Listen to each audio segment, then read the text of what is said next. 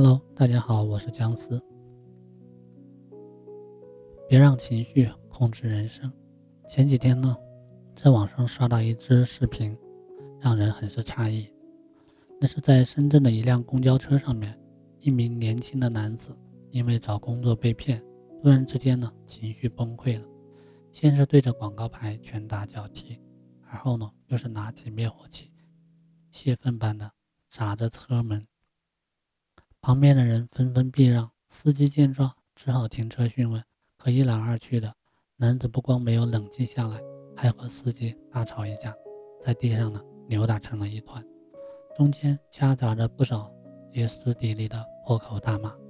直到后来有乘客报了警，当警察到来的时候，将他拘留的时候呢，男子这才罢休。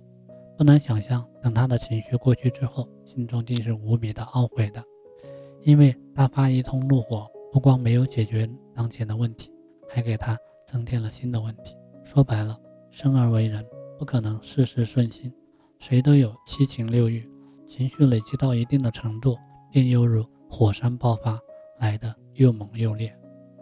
有人不小心踩了你一脚，你一时怒火上头，恨不得赶紧踩回去；有人对你产生了误解，你就大动肝火，立刻冲上前去理论一番。鸡毛蒜皮的事都是如此。就更别提失恋和失业这类大事了。在情绪上来的瞬间，哪怕你平时再聪明、再厉害，智商也会立刻降为零，可能满脑子就只剩下这件事多可怕、多惹人愤怒，你根本无法意识到，此时你以为惊涛骇浪的事，等转换了心情再回头想想，其实也不过如此而已。所以，别让一时的情绪蒙蔽了你的双眼。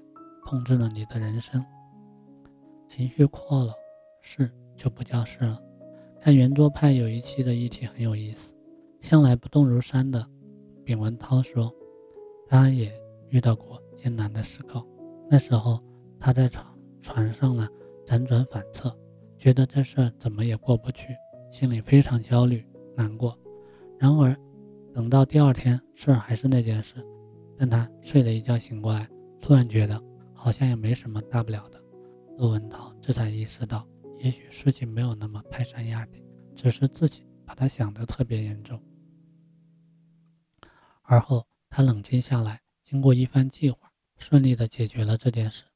对节目中窦文涛说的一句话印象深刻：“情绪过了，事儿就不叫事儿了。”是啊，明明是同样的一件事情，但你的情绪是平静还是崩溃，看到的东西却是不一样的。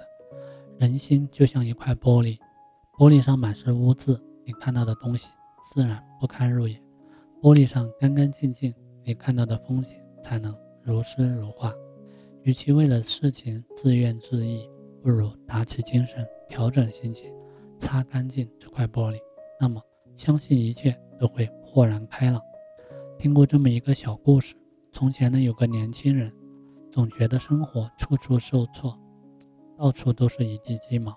为了解决这个问题，他跑去请教一位庙里的大师，怎样才能让自己运气好一点，远离这些令人糟心的事情？大师笑而不语，用手蘸水，在桌上写了个字“烦”。年轻人不解何意，心中很是烦躁。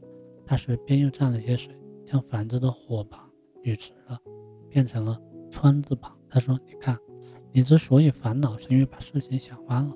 等你的心情平静下来，再过来看看“烦”字，也可以写作“顺”字。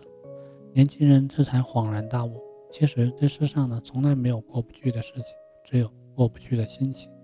不信你看那句“当时我觉得天都要塌了”，其实往往都是事情发生后所说的。人有喜怒哀乐很正常，你可以选择陷入情绪的漩涡，一意孤行的将事情越想越糟。也可以选择走出情绪的控制，看到焕然一新的风景，戒掉对琐事的怨气，才能为自己打开一扇门，将阴霾抛之脑后。有一种聪明叫做冷处理。杨绛呢，曾在《走在人生边上》一书中记录过这样一件小事：他和钱钟书先生忙着写书，便请了位年轻女工阿菊帮忙分担家务。然而，阿菊笨手笨脚的，总是犯错。有一日，正是晚饭时间，他突然听到女儿大声喊道：“不好了，不好了！”杨绛闻声赶到厨房，只见火光冲天，灶台上的火苗转眼就窜到了房顶。他拿起洋瓷罐往火源处一盖，这才避免了一场大灾。原来是阿菊为了图省事儿，没插漏斗就往炉里面灌油，结果油溢了出来，再遇上火苗，瞬间就被点燃了。杨绛得知缘由以后，原本非常生气，想好好的训斥阿菊一番。可等火灭了，他情绪平定，又转念一想，事情已经发生了。再追责也于事无补，更何况只是起了火，并没有造成什么大祸。之后呢，他就借着这个机会和阿菊呢促膝长谈了一次，帮阿菊改掉了毛病，这才皆大欢喜。有句话说呢，人在愤怒的时候，智商是接近于零的，这时候做的决定往往是最愚蠢的，因为当你被情绪控制的时候，你就已经不再是你自己了，往往会在一时的气头上。做出些后悔莫及的事情，到时候伤人伤己，可就为时晚矣。试想一下，若是杨绛一味的责怪阿菊，结果又会是如何呢？不光烧糊的饭菜回不来，还会让彼此之间产生局实属不智之举。所以，无论遇上任何事情，都请保持一颗冷静的心，等到情绪平静下来的时候。你会发现，没什么过不去的事情。人有喜怒哀乐，碰上高兴的时候，难免会得意忘形；遇上愤怒的时候，往往会情绪失控。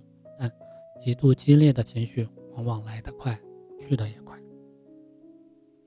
正如心理学家罗纳德博士所说的：“暴风雨般的情绪，持续时间往往不过十二秒，爆发时摧毁一切。”但过后却风平浪静，控制好这十二秒就能排解负面情绪。所以，请给自己十二秒爆发的时间，之后静下心来好好的想一想，这件事真的值得你生这么大气吗？生气后能解决这件事吗？如果既不值得，也不能解决，倒不如风平浪静，获取一整年的平静，不好吗？